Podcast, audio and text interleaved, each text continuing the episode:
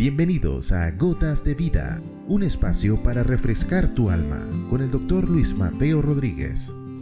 Cansados de estar cansados. El cansancio o agotamiento físico viene de usar al extremo del cuerpo, bien sea en intensidad o persistencia en el esfuerzo.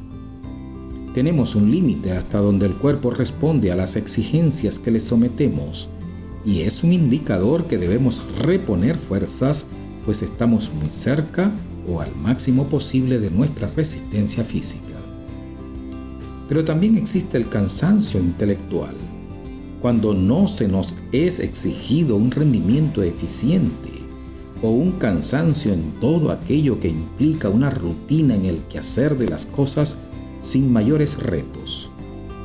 El aburrimiento es un tipo de cansancio en el no hacer nada pero desear hacer algo nuevo o emocionante, o agotarse por largas horas de rutinas que parecen improductivas o no marcan diferencias en los resultados esperados por los involucrados.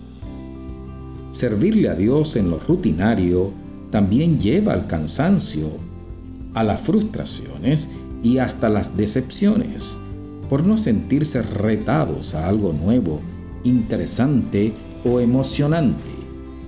Los ritos y señalamientos o acusaciones continuas sin verdadero interés en el cambio terminan cercenando nuestras fuerzas físicas y emocionales llevándonos a un cansancio crónico o persistente, al punto de llegar a cansarse de estar cansados.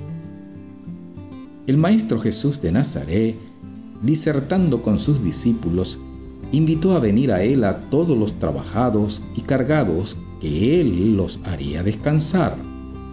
Trabajados posiblemente agotados físicamente, cargados tal vez emocionalmente atribulados de tantas exigencias y ritos. Pareciera que la solución es un descanso de calidad. La gota de vida para hoy es que en Jesús tenemos descanso o reposo de excelente calidad pues nos invita a venir a Él para hallar descanso para nuestras almas. Venir a Jesús para tener vida, estando realmente muertos en nuestros delitos y pecados, para ser liberados de esa cárcel o esclavitud que nos hace anhelar nuevamente el descanso apenas terminamos de disfrutarlo. Nos reta una nueva actividad, a continuar su obra de llevar buenas nuevas a los abatidos, a dar apertura de la cárcel a los cautivos y anunciar el año nuevo de la buena voluntad del Creador.